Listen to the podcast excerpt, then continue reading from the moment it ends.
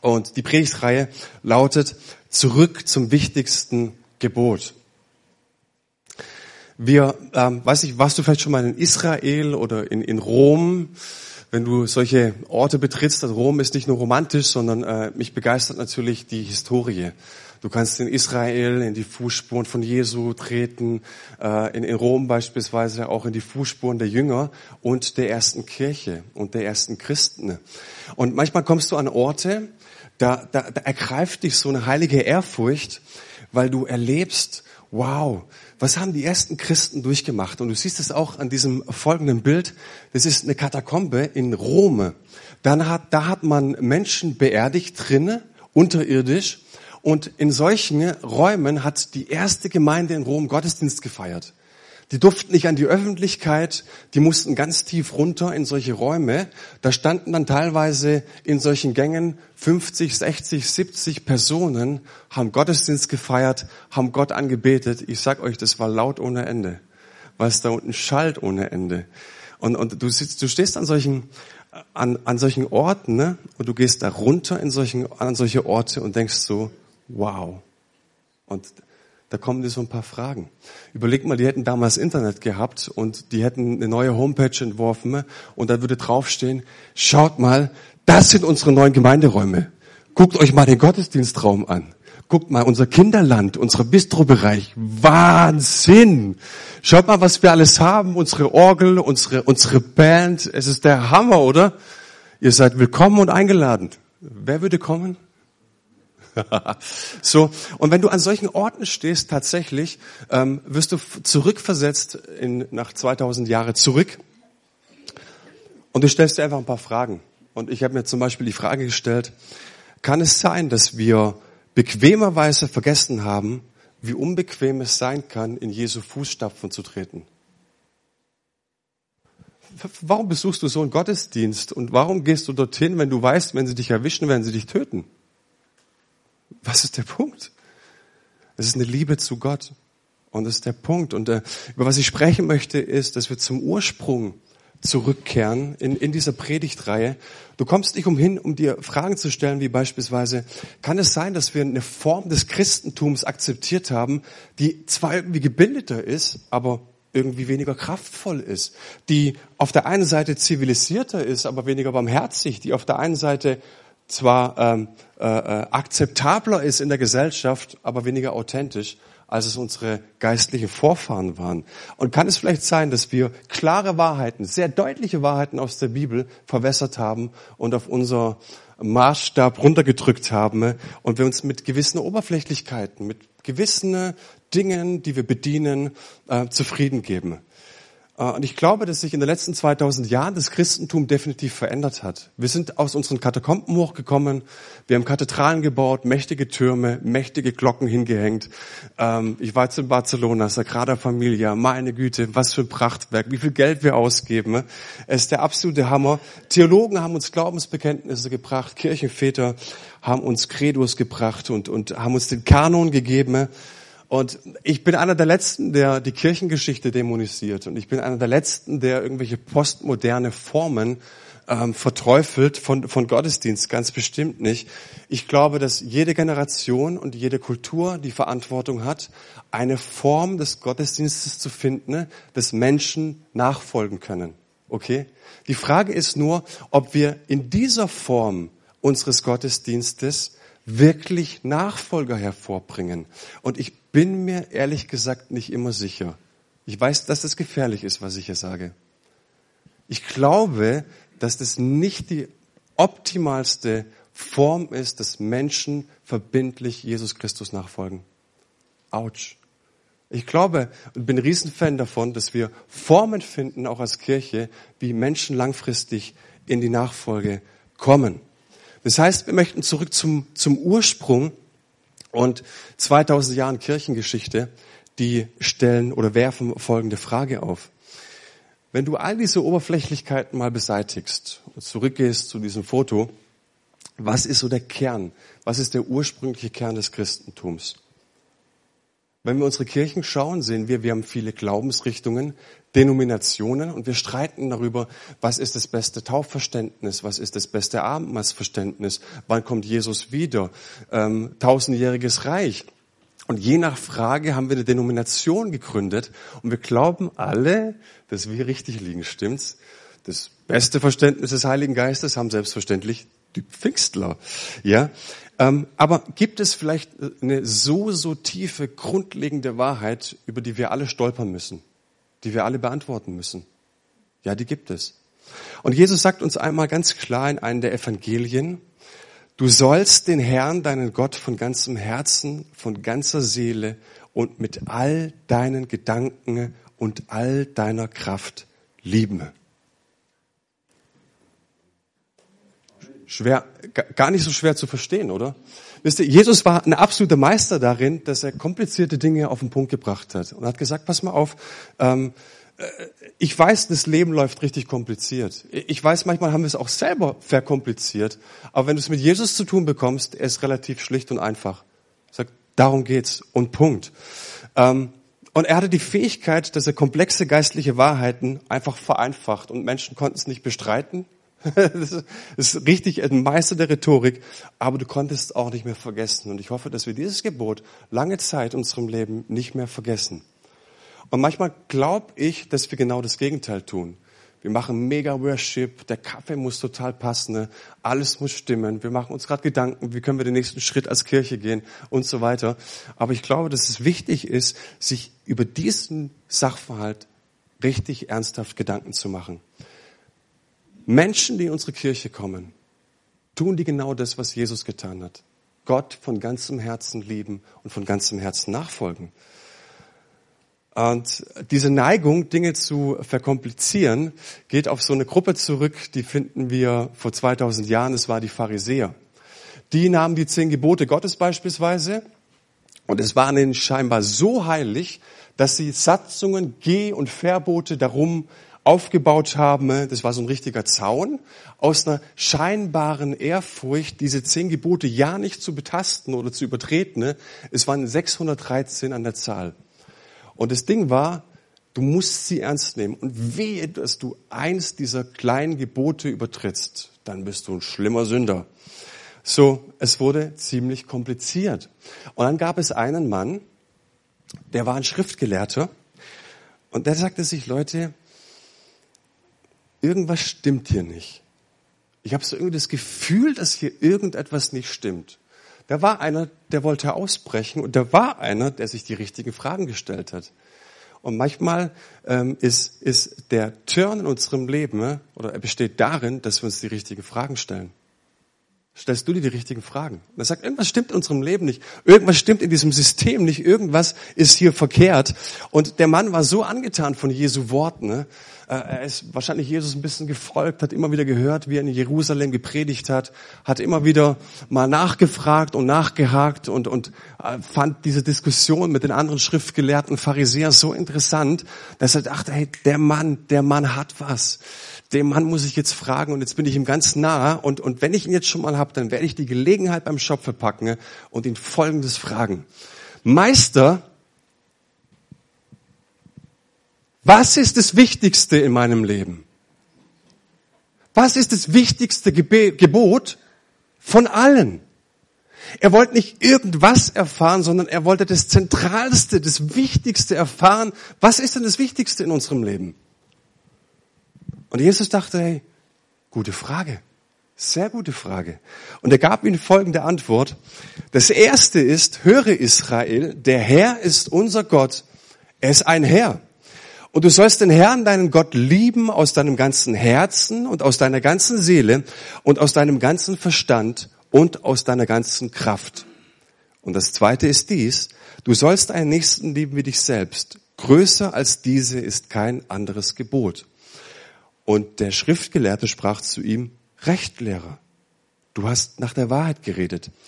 Denn er, also Gott, ist einer. Und es ist kein anderer außer ihm und ihn zu lieben aus ganzem Herzen und aus ganzem Verständnis und aus ganzer Seele und aus ganzer Kraft und den Nächsten zu lieben wie sich selbst, ist viel mehr als alle Brandopfer und Schlachtopfer. Und als Jesus sah, dass er verständig geantwortet hatte, sprach er zu ihm, du bist nicht fern vom Reich Gottes. Und es wagte niemand mehr, ihn zu befragen. Wow, da bricht einer aus. Da stellt sich jemand tatsächlich die richtigen Fragen. Und interessanterweise erfahren wir nichts über das Leben des Schriftgelehrten. Wir erfahren nur, dass er mit der richtigen Frage etwas in Jesus berührt hat. Und Jesus fängt auf einmal an, mit ihm über die wichtigsten Dinge des Lebens zu sprechen. Ich glaube, dass Jesus mit jedem von uns über die wichtigsten Dinge des Lebens sprechen möchte. Dass er unser Leben nicht verkomplizieren möchte, sondern dass es vereinfachen möchte. Das heißt, wir sehen hier einen Mann, der ist aufgewacht, der wollte ausbrechen aus diesem System, in dem er gefangen war. Und wenn du dir dieses Gebot anschaust, wo es herkommt, natürlich ist es beheimatet in den ersten zehn Geboten. Ja, Jesus brachte die zehn Gebote vom Berg Sinai runter und es steht zuallererst, du sollst Gott lieben. Das ist das allererste Gebot. Ähm, wo finden wir dieses Gebot nochmal? Und jetzt wird's, ähm, wenn du ein bisschen theologisch interessiert bist, interessant. Es wird wiederholt und wird dort regelrecht auf einen Thron gesetzt im fünften Buch Mose. Ähm, das Volk Israel war 40 Jahre in der Wüste unterwegs. Und kurz vor der Landeinnahme, also kurz davor, bevor sie dann ins verheißene Land äh, gehen sollten, ne, hatte Mose von Gott empfangen, hey, sag den Leuten nochmal das Aller, Allerwichtigste, bevor sie jetzt in das verheißene Land kommen.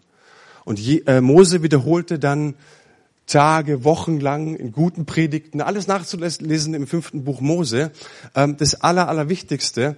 Und da steht dieses Königsgebot, höre Israel, Gott ist einer. Und was will dieser eine Gott von dir? Das ist doch die gute Frage, dass du ihn von ganzem Herzen liebst und von ganzer Seele und so weiter, was wir gerade gehört haben. Warum, warum ist es Gott so wichtig? Beziehungsweise in welchem Kontext steht denn dieses Gebot? Das ist ganz interessant. Ähm, schön zu, zu nachzufragen, was du hörst, wenn du dieses Gebot hörst. Schön aber auch, wenn du mehrere tausend Jahre zurückreisen kannst. Das können wir heute an, anhand von wissenschaftlichen Forschungen. Was haben denn Menschen früher gehört, als sie dieses Gebot zum allerersten Mal gehört haben? Nun, wir wissen, dass Israel andauernd in der Gefahr stand, von ihrem Gott abzufallen, anderen Göttern nachzulaufen und dass sie Götzen dienten, anderen Religionen anzuhängen. Was waren diese anderen Religionen? Waren beispielsweise diese kanaanitische Religion, die haben ihre Kinder geopfert. Und interessant ist, bei dieser Kinderopferung, da ging es nicht nur einfach darum, ähm, eine, eine Gottheit zu befriedigen, sondern wir haben uns immer etwas versprochen. Das ist wichtig verstanden zu haben. Du bringst Opfer immer nur, wenn du dir was versprichst. Und unser Geldsystem ist genau so eine Religion. Ja, du bedienst es, weil du dir von etwas versprichst. Der 10-Euro-Schein hat seinen Wert, weil du den Glauben in 10 Euro hast. Aber der 10-Euro-Schein an sich ist nicht 10 Euro wert. Ein 100-Euro-Schein, ein 500-Euro-Schein hat so viel Wert, weil du daran glaubst. Weil wir alle daran glauben. Aber nicht, weil ein 500-Euro-Schein 500 Euro wert ist. Das heißt, du versprichst dir was. Du bedienst diese Religion. Und wenn du in so einem Volk gelebt hast, wo, wo Israel so unterwegs war, da wurdest du vielleicht als, als junger Bursche oder als junges Mädel von deinen Eltern zum Wasserholen geschickt, okay? Also die Prozedur des Wasserholens ging folgendermaßen. Du nahmst einen Krug und gingst jetzt Richtung Fluss. Da kamst du an einem Feld vorbei. An diesem Feld musstest du niederknien, anbeten und opfern. Warum? Du musstest A, die Gottheit besänftigen, dass die Ernte wieder gut wird, aber du hast natürlich auch versprochen, dass die Ernte gut wird. Also hast du geopfert. Dann bist du vielleicht an einem Stück Wald vorbeigekommen. Warum war Wald so wichtig? Na, Bauholz. Ja, so, also auch hier wieder stehen bleiben, hinknien, opfern, anbeten und so weiter. Es war ziemlich stressig und wenn du dann am Fluss angekommen warst, dann musstest du dann natürlich auch wieder niederknien und dem Gott des Flusses anbeten und dann hattest du deine fünf Liter Wasser oder wie viel. Ganz schön stressig, oder? Und was, was Gott jetzt hier sagt ist, ich gebe dir eine Alternative. Wenn du mich an die allererste Stelle setzt, wenn du mit deiner ganzen Lebensenergie und mit deiner ganzen Kraft mich hochhebst, an die erste Stelle setzt, wirst du erleben, ich bin dein Versorger.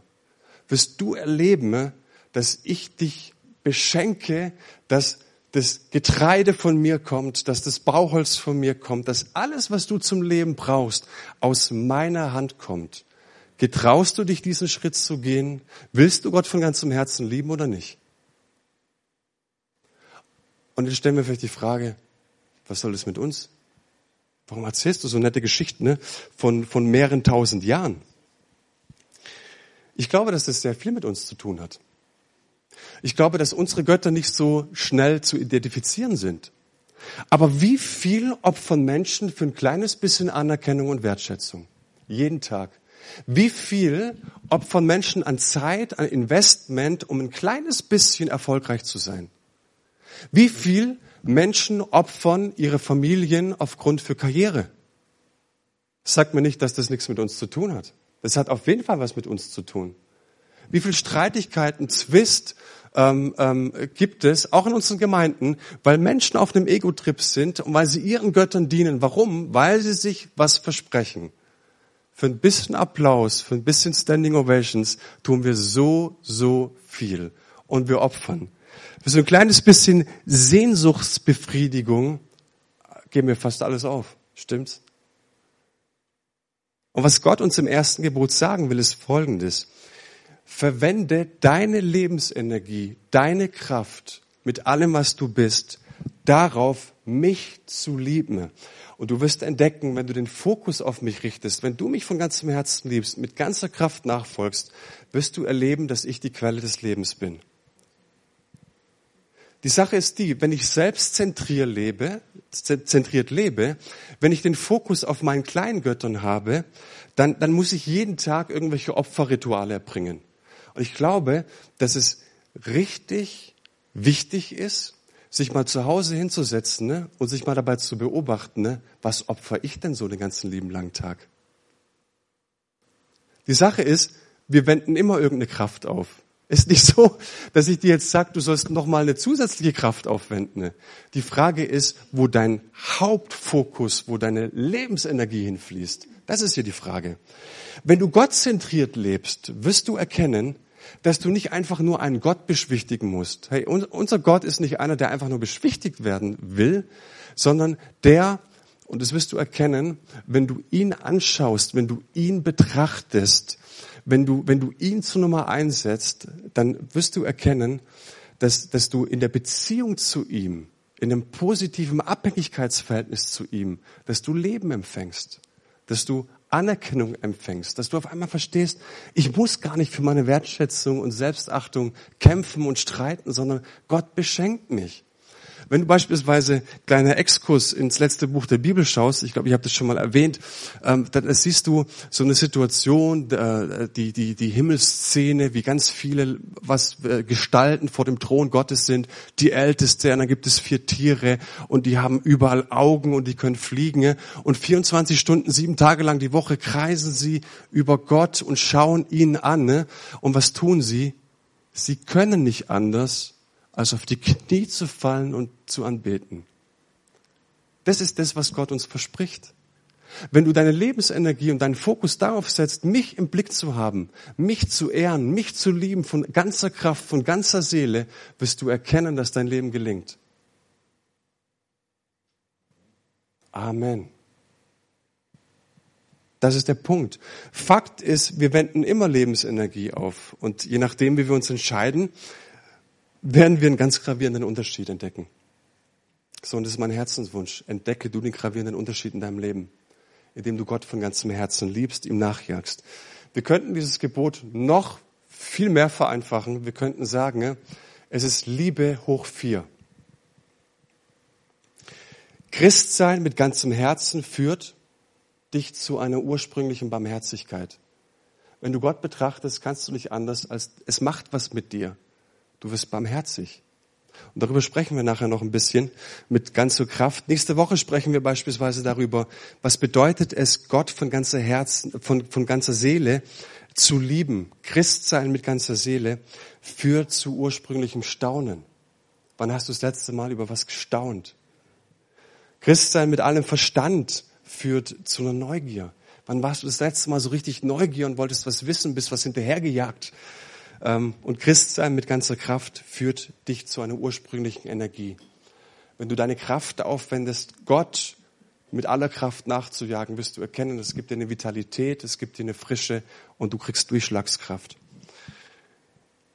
Dieses Gebot sagt auch, wenn wir es ganz konsequent zu Ende denken, wir können es uns eigentlich gar nicht leisten, nur gut darin zu sein in diesem Gebot. Wir müssen herausragend darin sein.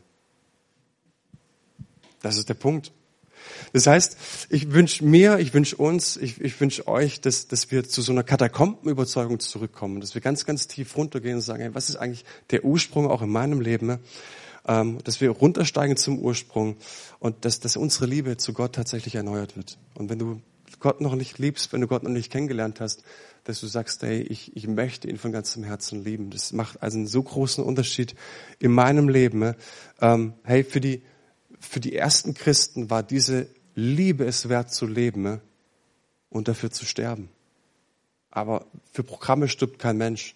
Für netten Kaffee stirbt auch kein Mensch. Du stirbst nur für das, was du von ganzem Herzen liebst, mit ganzer Kraft. Okay, seid ihr bei mir? Ähm, jetzt die Frage, wir müssen ganz praktisch werden, wie können wir Gott von ganzem Herzen lieben? Bejahen tun wir das alle. Habe ich auch bejaht bis zu diesem Punkt. Ja, yeah, ist gut. Heißt es, ich muss mich jetzt hinsetzen, ich muss zu Hause die Mucke anmachen, Lobpreis hören und dann ganz viel Liebe aufbringen und sagen, ja Gott, ich liebe dich, ich liebe dich, ich liebe dich, ich liebe dich. Und im Worship sind wir alle cool. Merk ich. So. Aber gibt es vielleicht einen Indikator, der tatsächlich auch zum Ausdruck bringt, ob ich Gott tatsächlich liebe? Darüber möchte ich noch ein bisschen sprechen. Es gibt einen. Und das ist eine ganz einfache Frage. Die Frage lautet, lässt sich mein Herz von den Dingen berühren, die das Herz Gottes berühren? Bist du bewegt von dem, was Gott bewegt? Und wenn es nicht so ist, dann gibt es nur einen Grund, ganz einfach, dann musst du umkehren. Dann musst du einen anderen Weg einschlagen. Darfst du, kannst du, solltest du einen anderen Weg einschlagen. Und vielleicht bist du schon länger im Glauben unterwegs, aber gibt es so eine Katakombe in deiner Vergangenheit, wo du sagst, ja, yeah, da ist mir Gott von ganzem Herzen begegnet, da, da bin ich Gott begegnet. Da, da war so ein Ort, wo ich auf einmal gemerkt habe, ich hatte irgendwie einen Prass auf einen Menschen, Gott begegnet mir, ich schaue ihn an, ich, ich bete ihn an und ich merke auf einmal, wie mein Herz mit Barmherzigkeit gefüllt wird. Ich merke auf einmal an diesem Ort wird meine Seele mit Staunen erfüllt. Da wird mein, mein, mein, mein, meine Gedanken werden von so einer heiligen Neugier erfasst. Es ist so ein Ort, wo, wo Gott unser Herz mit so, einem, mit so einem Traum Gottes unter Strom setzt. Bist du unter Strom gesetzt von so einem Traum Gottes in deinem Leben? Hat Gott dir einen Traum in dein Herz gegeben und sagst, hey, da möchte ich mit ganzem Herzen nach, weil das sein Ziel für mein Leben ist. Das bedeutet, Gott von ganzem Herzen zu lieben. Okay? So, ich würde so gern diskutieren über den Punkt an, an der Stelle. Ähm, ich glaube, dass das Gottes Absicht für unser Leben ist. Und ähm, es geht hier nicht einfach nur dass wir darum, dass wir ein stumpfes Gebot befolgen. Ah ja, Gott lieben, okay, sollten wir mal wieder. Sondern wenn ich sage, ich liebe Gott von ganzem Herzen, dann muss es irgendwie auch einen Ausfluss haben. Man muss es irgendwie erkennen können in meinem Leben. Es gibt ein, ein Thoraxchirurg, der heute im Weißen Haus sitzt, der, der sitzt oder im US-Senat und der hatte mal eine Rede gehalten. Und dieser Thoraxchirurg, der hat vor seiner Amtszeit im US-Senat über 150 Herztransplantationen durchgeführt. Also ein richtiger Spezialist. Und er hat in dieser äh, Ansprache darüber gesprochen, wie, wie sie diesen äh, Moment ehrfürchtig erwarten, wenn jetzt das Herz in einen neuen Körper verpflanzt wird, dass es anfängt zu schlagen und zu funktionieren. Er sagt er, das ist, das ist mehr als einfach nur jemandem eine neue Pumpe einzusetzen. Das ist ein Wunder. Ja, da passiert nicht einfach was Physisches, da passiert was Metaphysisches. Er gesagt, hey, ähm, äh, weißt du, was im Herzen passiert? Täglich werden, ähm, nee, den Zeitraum habe ich nicht erfasst, aber äh, das Herz ähm, äh, pumpt 7000 Liter durch 95.000 Kilometer Blutgefäße. Wer hat das das letzte Mal so wahrgenommen in, in, seinem, in seinem Leben? So, es ist erstaunlich. Und viele ähm, äh, Studien legen nahe, dass das Herz so seine eigenen hirnähnlichen Hormone hat. Das hat eigentlich so seinen eigenen Kopf und ähm, da, da werden Hormone abgesondert und es hat ein zelluläres Gedächtnis des Herz. Das ist hochinteressant. Das heißt, wenn du ein neues Herz bekommst, bekommst du nicht nur eine neue Pumpe, sondern bekommst auch neue Gewohnheiten. Du bekommst neue Strukturen, du bekommst auf einmal neue Gelüste. Ähm, äh, das hat sowas von zu mir gepredigt, weil es im Alten Testament einen Vers gibt, der lautet, und ich werde euch ein neues Herz geben. Das ist Gottes Absicht für unser Leben. Und euch einen neuen Geist schenken. Ich werde das Herz aus Stein aus eurem Körper nehmen und euch ein Herz aus Fleisch geben. Das ist Gottes Absicht. Weil was seine Absicht ist, nicht, dass du ständig dein Herz reformieren musst, sondern sagt er, ich möchte dir ein neues Herz geben. Ich möchte dir neue zelluläre, neues zelluläres Gedächtnis schenken. Ich möchte dir neue Gewohnheiten schenken. Und diese Hauptgewohnheit, die ich in dein Herz geben möchte, ist, dass du mich von ganzem Herzen liebst. Und ich glaube, dass das Leben eines Menschen aus vielen unglaublichen Momenten besteht, aber nichts kommt diesem wunderbaren Augenblick gleich, wenn man sein Leben Jesus übergibt. Was da geschieht ist, sagt, sagt die Bibel, wenn du diese Entscheidung triffst, dann wird dadurch eine Kettenreaktion ausgelöst und äh, es hat unendlich viele Folgeerscheinungen. Die Bibel sagt uns ganz einfach, äh, es wird ein neues Kind in die Familie Gottes aufgenommen. In dem Moment passiert, dass du dein Leben in ein ewiges Buch des Lebens geschrieben, äh, dein Name in das Buch des Lebens geschrieben wird. Und da wird ein altes Herz durch ein neues Herz ersetzt. Und wenn wir Jesus unser Herz geben, dann gibt er uns seins. Das sagt die Bibel. Und wir gehören jetzt fortan zum Volk der Transplantierten. Das ist so. Ja. So, die Frage ist, wenn du jetzt länger mit Gott unterwegs bist, und die müssen wir an der Frage konsequenter stellen, und du merkst, dass dein Herz überhaupt nicht mehr empfindlich ist für die Anliegen Gottes, was ist der einzige Weg? Dann ist es vielleicht Zeit, umzukehren. Sich zu überlegen, hey, ist mein Leben vielleicht so kompliziert geworden, dass ich mir die richtigen Fragen stellen muss? Ich möchte mit euch mal so in diese, in diese Katakomben nochmal runtersteigen, so ganz zurück zum Ursprung und ganz konkret werden. Wir haben gerade gesagt, wenn wir mit, mit Gott leben, wenn wir ihn lieben, dann muss es irgendwelche Konsequenzen und Auswirkungen haben in unserem Leben. Und es bedeutet dann, dass wir auf jeden Fall, ich habe es gerade schon betont, barmherziger werden. Dass, dass, ähm, dass wir das Leben ganz anders deuten können, dass wir das Leben ganz anders schätzen können dass wir großzügiger werden, dass wir liebevoller werden, dass wir gnädiger werden mit Menschen. Ne? Ja, es passiert, wenn wir Gott anschauen. Und ich möchte ein kleines bisschen über Großzügigkeit sprechen an der Stelle. Warum? Weil Jesus witzigerweise, es hat kein Kirchenvater gesagt, es ist jetzt auch nicht so, dass wir als Gemeinde jetzt irgendwie Kohle brauchen, so. Aber lasst uns trotzdem über diesen Punkt mal sprechen. Jesus hat 50 Prozent von all seinen Ansprachen ne,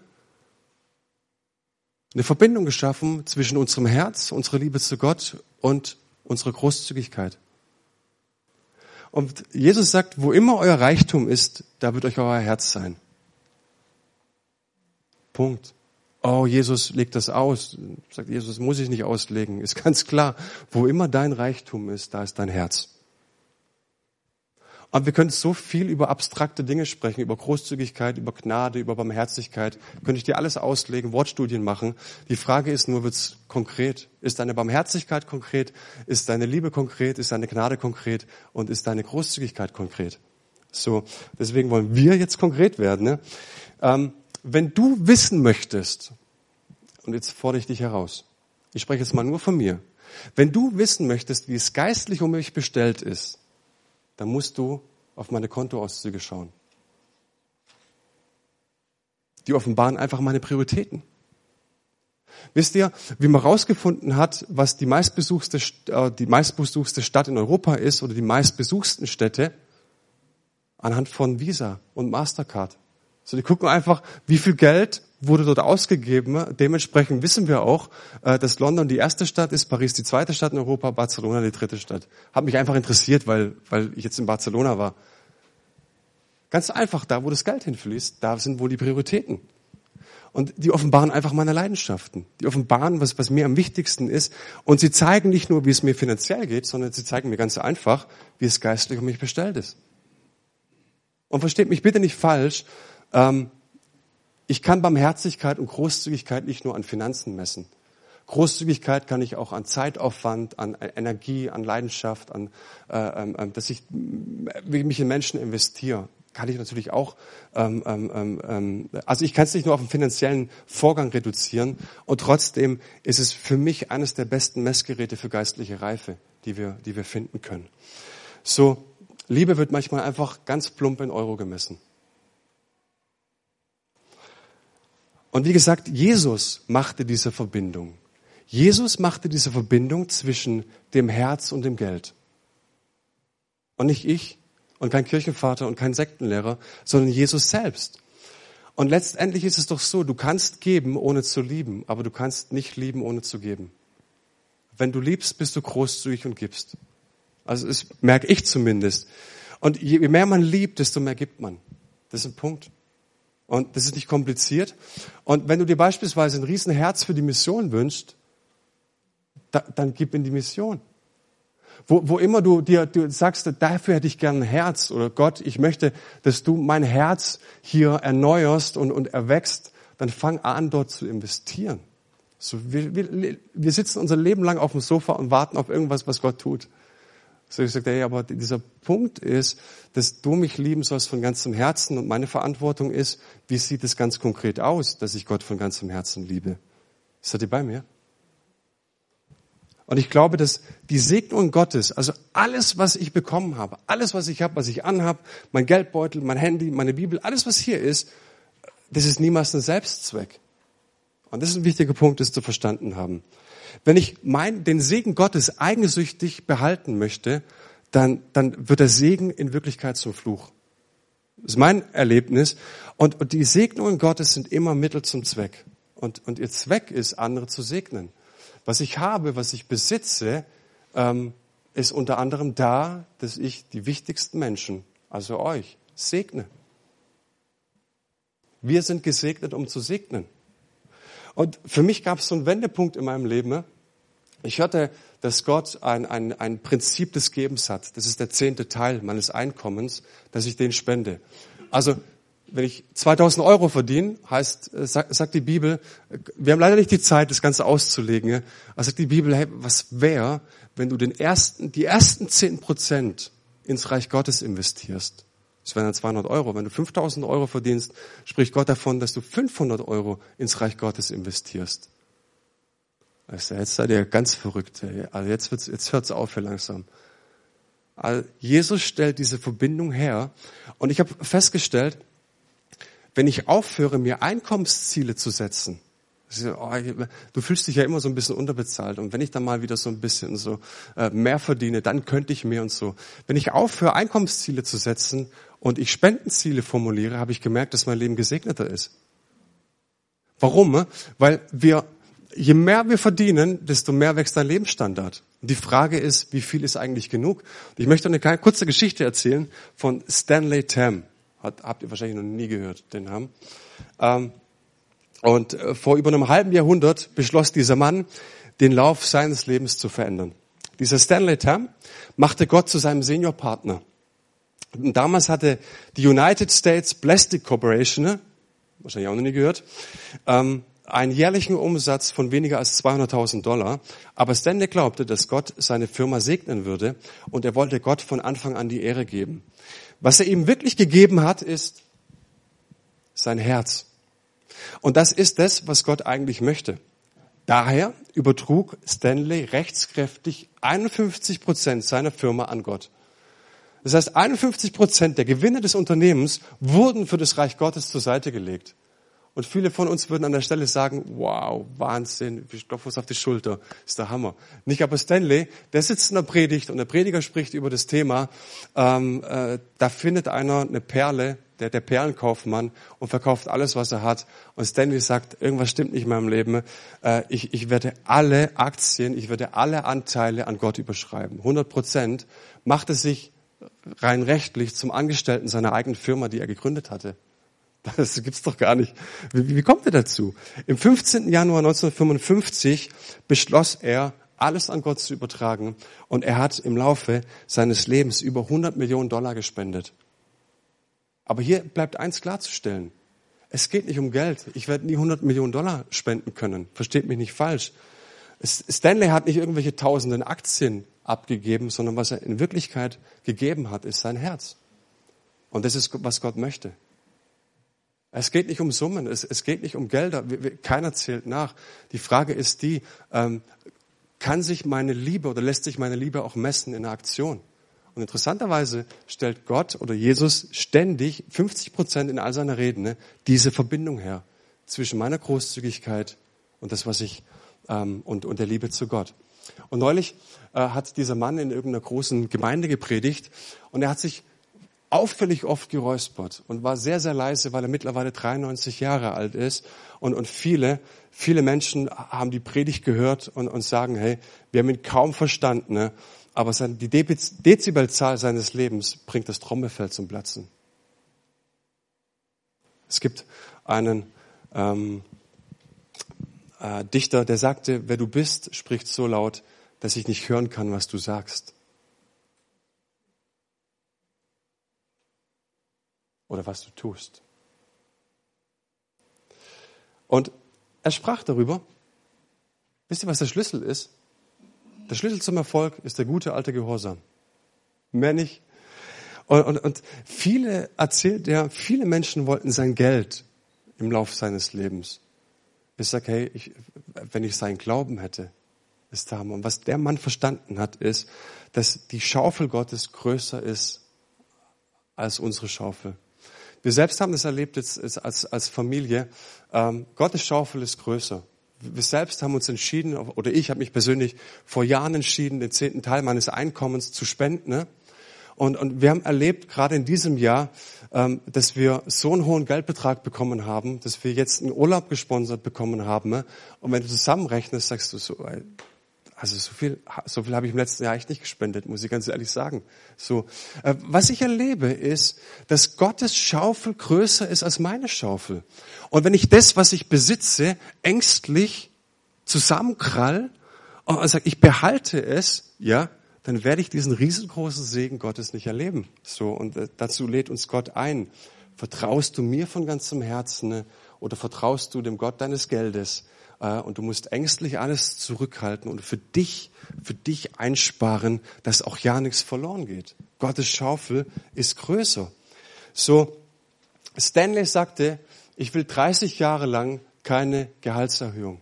So aber er lebte das gesegnetste Leben, was man, was man wahrscheinlich erleben kann.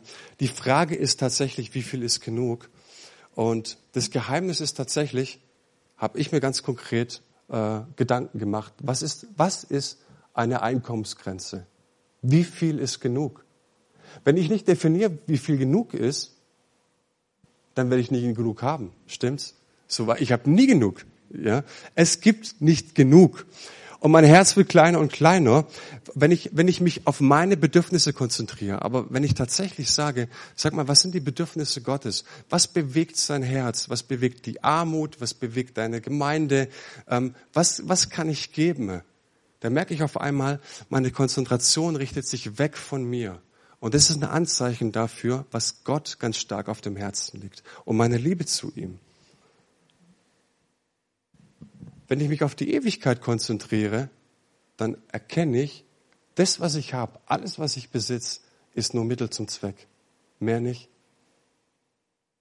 So, die Frage ist, äh, was ist deine Botschaft, die in deinem Herzen angekommen ist? Lebst du ewig? Bekommst du ein ewiges Leben? Stehst du irgendwann vor Gott? Betest ihn an, 24 Stunden, sieben Tage die Woche? So, aber dann ist die Frage, was hast du auch hier in diesem Leben gemacht? Und ich glaube, dass ich nicht nur gebe, weil Gott einfach zehn Prozent gehören, sondern ich habe verstanden, Gott gehört mein ganzes Leben. Gott gehört die Fähigkeit, dass ich atme.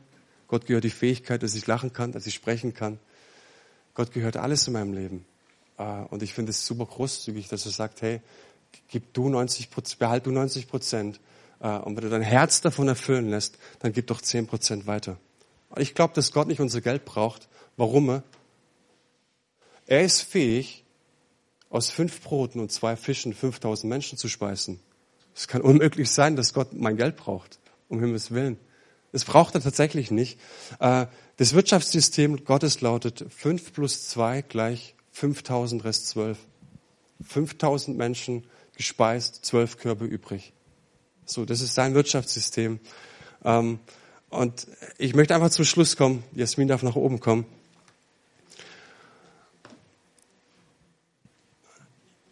Ich habe es euch nicht angesehen, aber ich weiß es. Ich weiß es, dass das viele stört, wenn man über Geld spricht und über einen zehnten Teil spricht und das einfach so krass in Verbindung bringt auch zu einer Liebe Gottes.